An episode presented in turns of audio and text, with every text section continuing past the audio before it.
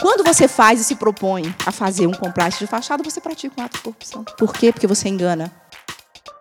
Essa que você acaba de ouvir é Grace Mendonça, advogada e ex-ministra-chefe da Advocacia Geral da União, falando sobre compliance, segurança jurídica e solução de conflitos para executivos, advogados e empresários. Eu sou Maíra Magro e você está ouvindo Dia D, o podcast especial da Dante Comunicações.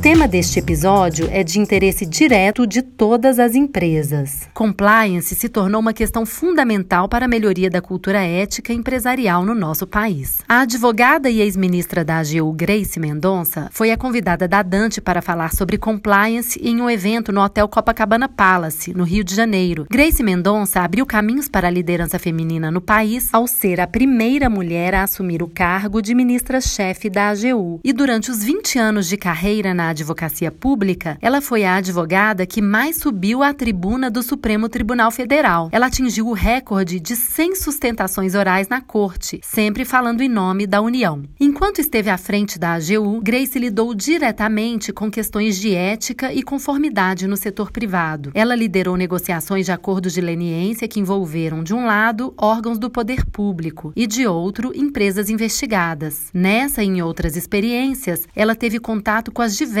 questões envolvendo programas de compliance bem-sucedidos ou não. Então, ninguém melhor que ela para falar sobre esse tema. Foi por isso que a Dante Comunicações a convidou para dar uma palestra sobre um dos assuntos do momento, no evento de comemoração dos 10 anos da agência. O resultado desse encontro você ouve aqui, no podcast especial Dia D.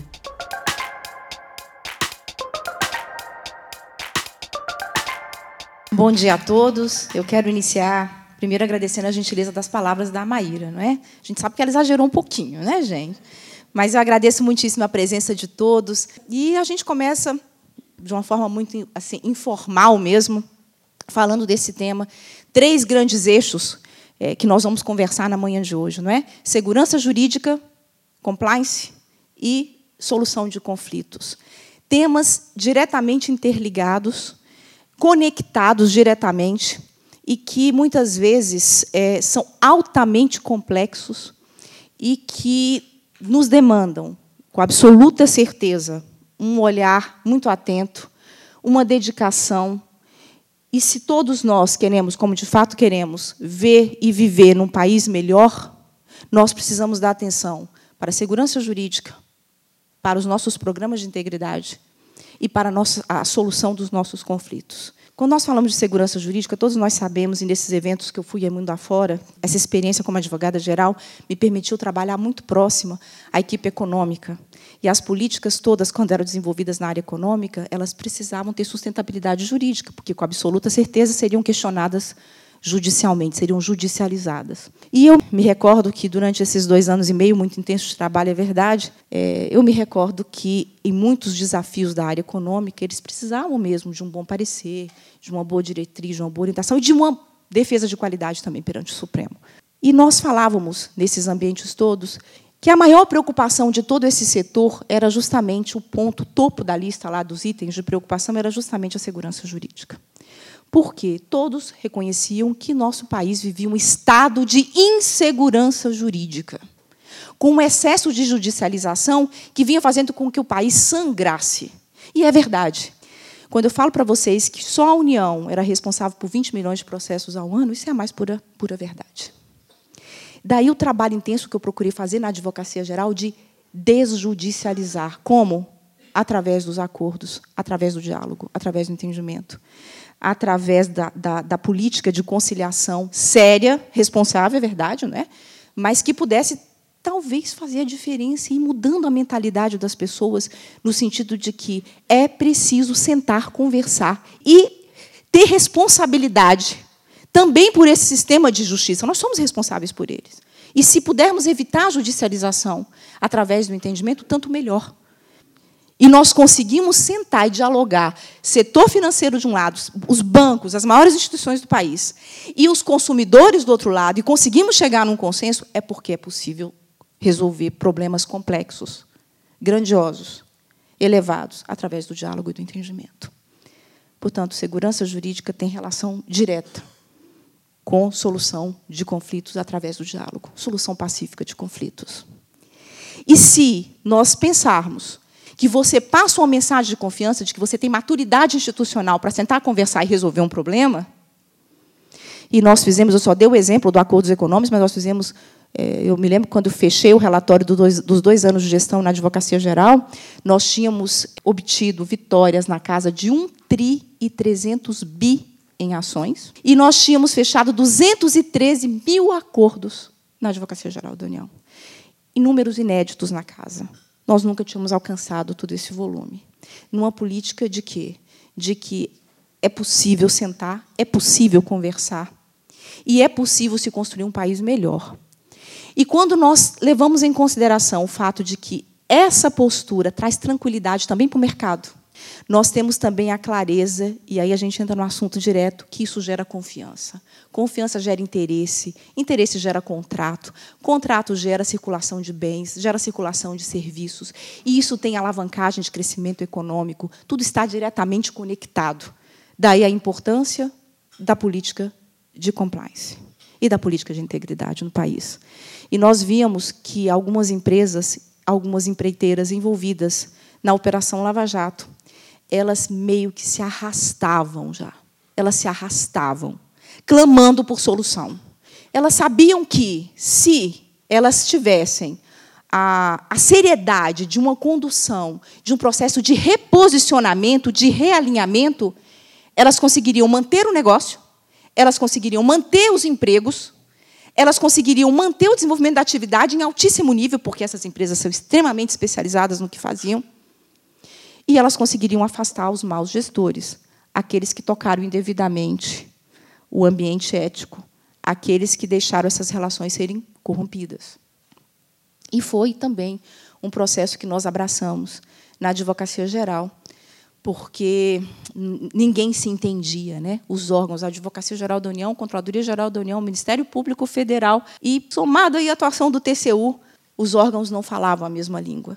E nós começamos então a desenvolver um trabalho de articulação, diálogo, entendimento com esses órgãos que conseguimos viabilizar através de uma portaria que editamos. A portaria compondo as comissões mistas entre a Advocacia Geral da União e a Controladoria Geral da União. Começamos entre nós e as comissões foram sendo constituídas, o trabalho foi sendo desenvolvido e, ao final da nossa gestão na Advocacia Geral, eu tinha assinado seis acordos de leniência envolvendo seis grandes empresas, muitas delas, é, talvez em sua maioria, com exceção de uma, eram, de fato, empresas envolvidas na Operação Lava Jato. O que, que isso passa a mensagem para o mercado? Né? Temos maturidade para resolver os nossos problemas. Temos maturidade institucional, temos maturidade democrática para resolver os nossos problemas.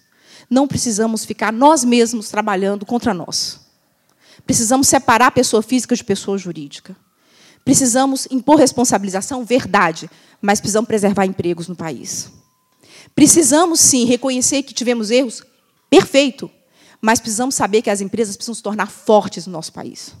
E que a força das empresas perpassa, sim, por um processo de realinhamento da sua postura e da sua conduta ética também.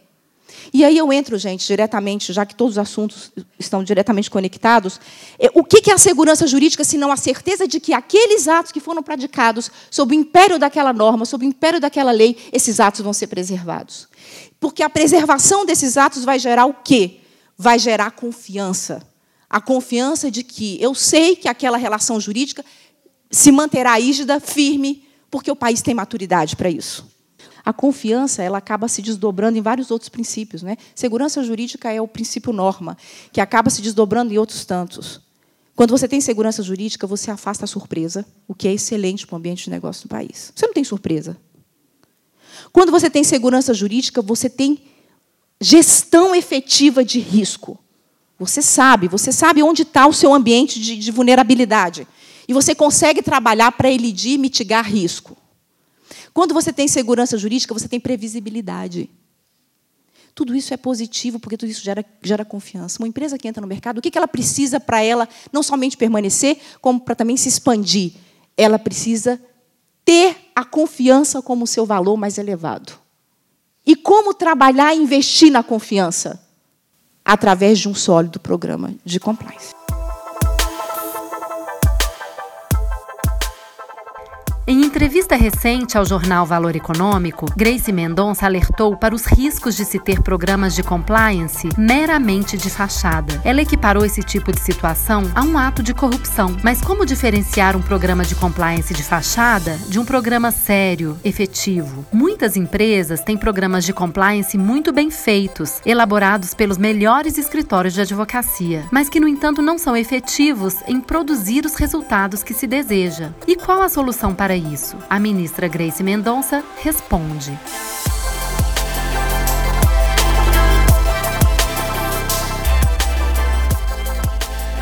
A gente ouve falar muito de compliance, compliance, compliance, virou moda, né? E, enfim. O que é compliance? Compliance é nada mais é, todo mundo sabe disso. É você estar em conformidade. Conformidade com o quê? Em conformidade com a lei, em conformidade com os valores mais elevados inerentes às boas práticas em todo o ambiente regulatório e dos múltiplos setores em que a atividade econômica se desenvolve no nosso país. Nos parece até muito singelo, mas se tornou tão complexo na medida em que se tornou um eixo para o crescimento econômico do nosso país. Porque o que é estar em conformidade é manter-se coerente. Pensa aí você agora, vou tomar liberdade, né? Pensa você agora assim, qual a pessoa mais íntegra que você conhece na sua vida? Pode escrever aí na sua mente, com certeza absoluta é a pessoa mais coerente. É aquela pessoa que você não vai ter surpresa. Você sabe como ela vai agir diante de uma adversidade. Você sabe que se ela tiver um problema para enfrentar, ela não vai te surpreender negativamente. Ao contrário, ela vai te surpreender positivamente, porque ela é sempre propositiva. Ela sempre está norteada pela honestidade, pela seriedade, pela retidão. Transpõe esse raciocínio para a sua corporação. Como impregnar na sua corporação essa integridade? Como impregnar na identidade da sua, da sua entidade, da sua instituição, da sua empresa, a coerência? Como a sua empresa pode ser coerente com os valores que ela detém? Porque uma pessoa íntegra, ela é coerente com os valores mais elevados que ela se propôs a vivenciar e a experimentar na sua vida. Transpor isso para a pessoa jurídica é um desafio gigante. Porque a pessoa jurídica, ela não é feita só de você, pessoa física. Eu tenho a minha cultura ética, você tem a sua cultura ética, eu tenho a minha vocação para determinada área de trabalho, como você tem a sua. Eu tenho os meus valores que eu acumulo desde que nasci, como você tem os seus. Todos nós estamos integrando uma única pessoa jurídica que precisa da identidade própria, que precisa da sua identidade ética, que é só sua, mas que é formada pela perspectiva ética de cada um individualmente considerado. Porque não basta você estar, você seguir a regra, não basta você seguir as disposições legais, não basta você seguir os atos regulatórios do setor que você desenvolve sua atividade. Porque você pode seguir todo o percurso do ponto de vista estritamente legal, mas você vai desviar-se ou pode ter desvio de índole ética, de índole moral, que pode fulminar o seu negócio. Daí a importância de se investir em programa de compliance. E a gente tem que ter o cuidado quando fala de programa de compliance, para a gente não incorrer num grande equívoco, que muitas vezes a, a área de gestão mais elevada da corporação acaba incorrendo. Porque muitas vezes tem a perspectiva de que vou contratar aquele profissional. Eu vou contratar aquele escritório. Qual é o melhor no mercado? Vou pegar esse. E muitas vezes, aquele excelente escritório de advocacia. Ele não consegue, por mais que ele ele tem já toda a sua perspectiva de trabalho, e foi aí um pouco do que Maíra falou, porque na OAB, o ano passado, foi meio um choque quando eu falei essa frase. Essa frase foi repetida agora no Valor, mas eu falei pela primeira vez num evento na OAB de Brasília. E eu estava falando para advogados. Né?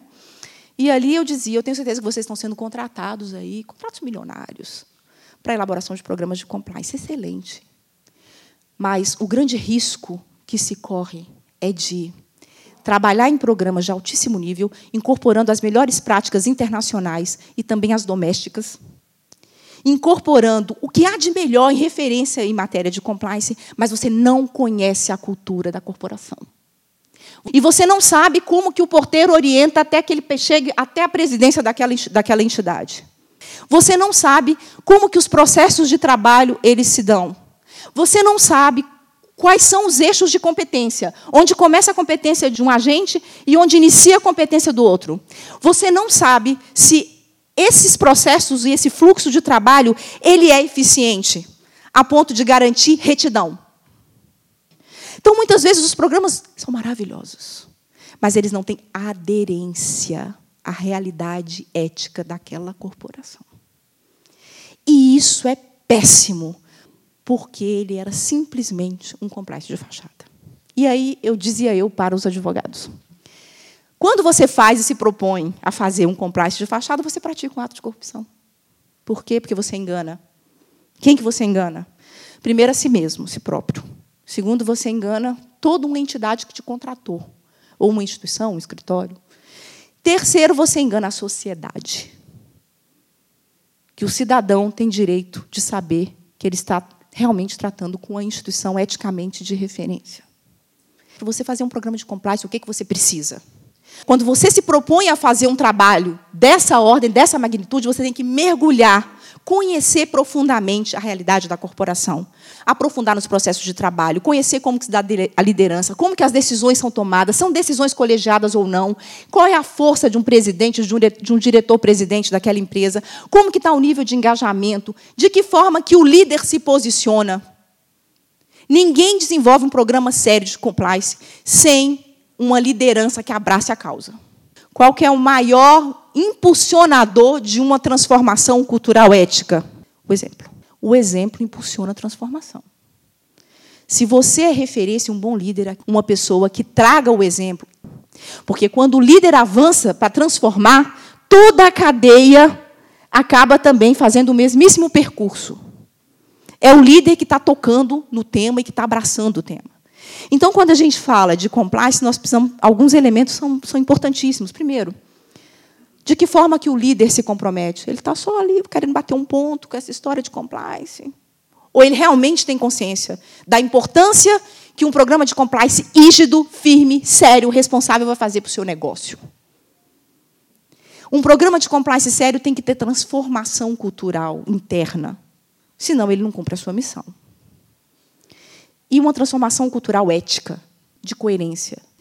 Segundo, eu preciso ter uma pessoa na minha gestão que volte a olhar só para a área de compliance, que eles chamam de compliance officer, mas é alguém que está ali do lado do presidente, que tenha aptidão, vocação, capacidade, não somente de ter firmeza para que as coisas aconteçam dentro da coerência, como tenha a amabilidade, como tenha a suavidade de convencer todos aqueles que fazem parte daquela entidade ou daquela instituição de que é bom andar nos trilhos, é bom fazer o que é correto, é bom fazer o que é reto. Uma pessoa que tem a capacidade de tornar o engajamento uma realidade dentro da instituição, ou da entidade, ou da empresa. O profissional que atua nessa área tem que estar colado com o presidente porque é ele que será a voz do presidente nessa matéria. Tamanha relevância que esse assunto tem para o presidente, para o líder daquela, daquela empresa. Ele precisa ocupar essa posição para que ele consiga fazer parte de uma ação transformadora interna, com toda a chancela de quem comanda aquela, aquela empresa. Quando um programa de compliance ele é bem estruturado, ele tem força de prevenir, a ocorrência de desvio, certo? Mas ele também é hábil em corrigir. Então ele tem um viés duplo, um viés preventivo e remediador, porque ele sabe como remediar. E quando ocorre o desvio, ele sabe como remediar, ele vai fazer essa remediação com muita tranquilidade. Então, gente, não, não se preocupem. Se o programa de compliance de vocês detectou um desvio ali, rapidamente o seu programa é tão firme que ele já tem como corrigir. E quando ele corrige bem, a sua imagem está preservada. E eu não posso deixar de falar da importância de um canal de denúncia, que traga segurança para quem está denunciando, que traga segurança em relação à informação que está sendo ali passada. Então, você tem que investir também num canal de denúncia que seja eficiente e colocar pessoas que sabem trabalhar nisso também, que traga segurança para quem está denunciando. Então, primeiro, posição do líder. Segundo, a pessoa que está colada, que exerce o papel ali, né, do responsável pelo compliance dentro daquela cadeia. Terceiro, um bom, um excelente, um refinado, um calibrado código de conduta ética, que tem que ser aderente à realidade daquela empresa. Dos pontos que a ministra valoriza também nos programas de compliance é justamente a comunicação. Ela ressalta que só uma comunicação interna extremamente bem conduzida será capaz de disseminar por toda a cadeia organizacional as regras e os valores reproduzidos pelo programa de conformidade. Envolvimento, engajamento. Quem que tem a força de fazer esse trabalho? É a área de comunicação, não tem como fugir. E não é qualquer área de comunicação, não. Tem que ser uma área de comunicação de altíssimo nível. Eu estava fazendo um, um, um, trabalhando num programa de compliance agora já, ainda estou envolvida, né, em programas dessa ordem e que foi, foi, muito interessante. O programa de compliance, quando você trabalha nele, ele tem algumas fases, né? Você tem que conhecer a primeira fase e conhecer envolve conhecer verdadeiramente os processos de trabalho, fluxos, gestão, governança, risco, então, você tem que conhecer, você tem que fazer um diagnóstico, você tem que elaborar um programa eficiente, com bom código, enfim, todos os desdobramentos. Você precisa implementar e você precisa monitorar. Então, quando você está passando por essas fases, você precisa que esteja do seu lado uma atuação na área de comunicação muito eficiente, para que todos naquela instituição, naquela corporação, também abracem a causa e saibam qual é a sua real identidade. Eu tenho que ceder a minha, a minha concepção ética, porque eu tenho que saber que a ética da minha empresa é essa. Então eu vou seguir e vou me curvar à ética da minha empresa. Quando isso, esse trabalho de comunicação é eficiente, as coisas fluem com mais facilidade. Então, só falando dessa experiência recente, nós estamos trabalhando nesse programa e aí a área de comunicação interna da entidade trouxe para a gente uma, um, um, planejamento é, na área de comunicação para que tivesse uma comunicação interna e uma comunicação externa. Aí, na primeira reunião que eles apresentaram, é, foi curioso, né? Eles me apresentaram tudo muito bem feito, né? Assim, a ideia é central, né? De, de convencimento, o que é o compliance, enfim. Então tinha ali algumas imagens e tinha ali alguns alguns textos escritos explicando o que era o programa, o que, que o escritório de advocacia nosso, no caso, estava fazendo, de que forma que a gente estava desenvolvendo a atividade, para convencer as pessoas internamente. E também tinha uma perspectiva depois de uma política de comunicação também externa. E quando eu fui lendo tudo aquilo, aí eu, eu falei, gente, está tão, tá tão bem feito, verdade. Vocês estão explicando direitinho o que é compliance, vocês estão explicando direitinho o que é o programa, vocês estão explicando direitinho qual, qual a fase que a gente está entrando agora. Mas, poxa vida, olha lá. Os textos são longos, as pessoas não vão ler. A letra fala, a cor fala, a imagem fala. Tá assim, de um marrom indo para o preto. Sabe assim, aquela corzinha assim que vai, sabe? Que vai assim, aquele degradê assim, que traz a ideia de nebulosidade. Tá assim, uma letrinha que não motiva a leitura.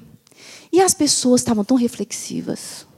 Não é isso compliance. Compliance é luz, é clareza. Programa de compliance é você colocar as coisas às claras. Transparência. Então, a cor fala tem que ser uma cor clara. A letra fala tem que ser uma letra que, que atraia. O texto não pode ser longo. Coloca frases emblemáticas, que você diga o que você quiser, que alcance o seu objetivo com frases curtas.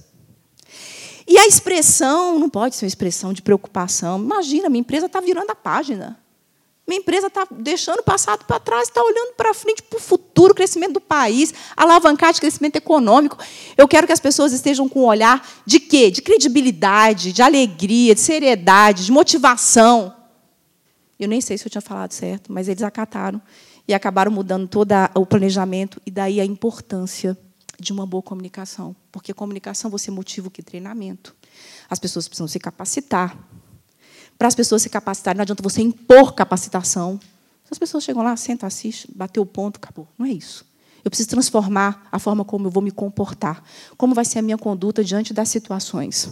E aí, é, a diferença que um excelente trabalho de comunicação pode fazer. Daí a importância de você ter uma, um trabalho dessa ordem. O encontro que a Dante Comunicações promoveu entre a ministra Grace Mendonça e a plateia foi tão bacana que, após a palestra, muitos convidados quiseram debater o assunto, comentar e tirar dúvidas. Bom dia, ministro, tudo bem? Bom dia. Meu nome é Rafael Souza, coordeno o curso de LLM junto com a ministra, Ana Cândido Mendes. É, primeiramente, parabéns pela excelente apresentação. É uma honra novamente estar com você aqui. Eu imagino que a sua atuação no compliance seja fora da caixa, fora do que as empresas estão acostumadas usualmente a ver. O que eu ouço como gerente de compliance, é na grande maioria das empresas, nós travamos os negócios, nós impedimos a celebração dos negócios. Mas pensando na imprevisibilidade do setor público, até mesmo pelas constantes eleições a cada quatro anos que mudam ou pode mudar de forma inimaginável toda a composição dos organismos públicos, o setor de compliance não poderia ser para as empresas um grande pacto para rejeitar as, a forma de acontecer ou a forma de agir do setor público? A pergunta é, não poderíamos nós fortalecer até mesmo as empresas, trazendo a contabilidade para dentro das empresas e economizando, no final do dia, o budget, que é o grande, é, talvez a grande missão do profissional de compliance? Perfeito. Eu acho que, que, é, que é perfeito. Acho que a colocação é, é, é extremamente pertinente. Eu acho que tem que mudar a visão de que compliance empaca. Não, compliance viabiliza. Agora, viabiliza nas bases adequadas. E eu acredito que, quando nós trabalhamos num programa de compliance, quando eu falei de aderência, eu falei muito isso, né? Que é, não adianta você fazer aquele compliance que é, ele seja perfeito no papel, mas que a realidade é outra. E que, muitas vezes, o profissional de compliance que lá está, ele é visto na cadeia organizacional como alguém que cria problemas.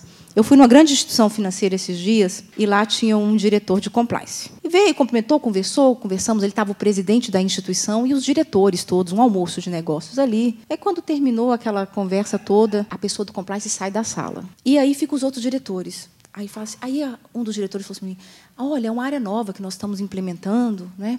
Nossa, mas quando ele liga, quando ele chega na sala, a gente já pensa assim: ah, não, não é possível, meu Deus, já não vou conseguir assinar meu contrato já não vou conseguir viabilizar meu negócio, já não vou conseguir cumprir, meu relatório de final do mês não vai ser tão bom, porque eu não vou conseguir esse negócio, porque ele já vai criar problema para mim. É preciso mudar essa visão de que o profissional do compliance é aquele que cria problemas, mas é aquele que está enxergando a empresa lá na frente, que está muito atento ao que de fato vai ter, qual é o valor que você está querendo contabilizar em termos, inclusive reputacionais, para aquela entidade, para aquela empresa. Então, a compreensão dos papéis com o, o fator de, de, limitação de cada um deles, eu acho que é, que é determinante. Então, eu, essa fala, doutor Rafael, eu acho que ela é precisa correta. E eu acho que, como nós falamos, é, é processo de compreensão melhor. Hoje nós ainda temos uma incompreensão muito grande de quais são os valores, como é o nível de realinhamento que a gente precisa ter, de que forma que nós precisamos, podemos contabilizar valores e valores dentro da, da instituição. E essa relação com esse equilíbrio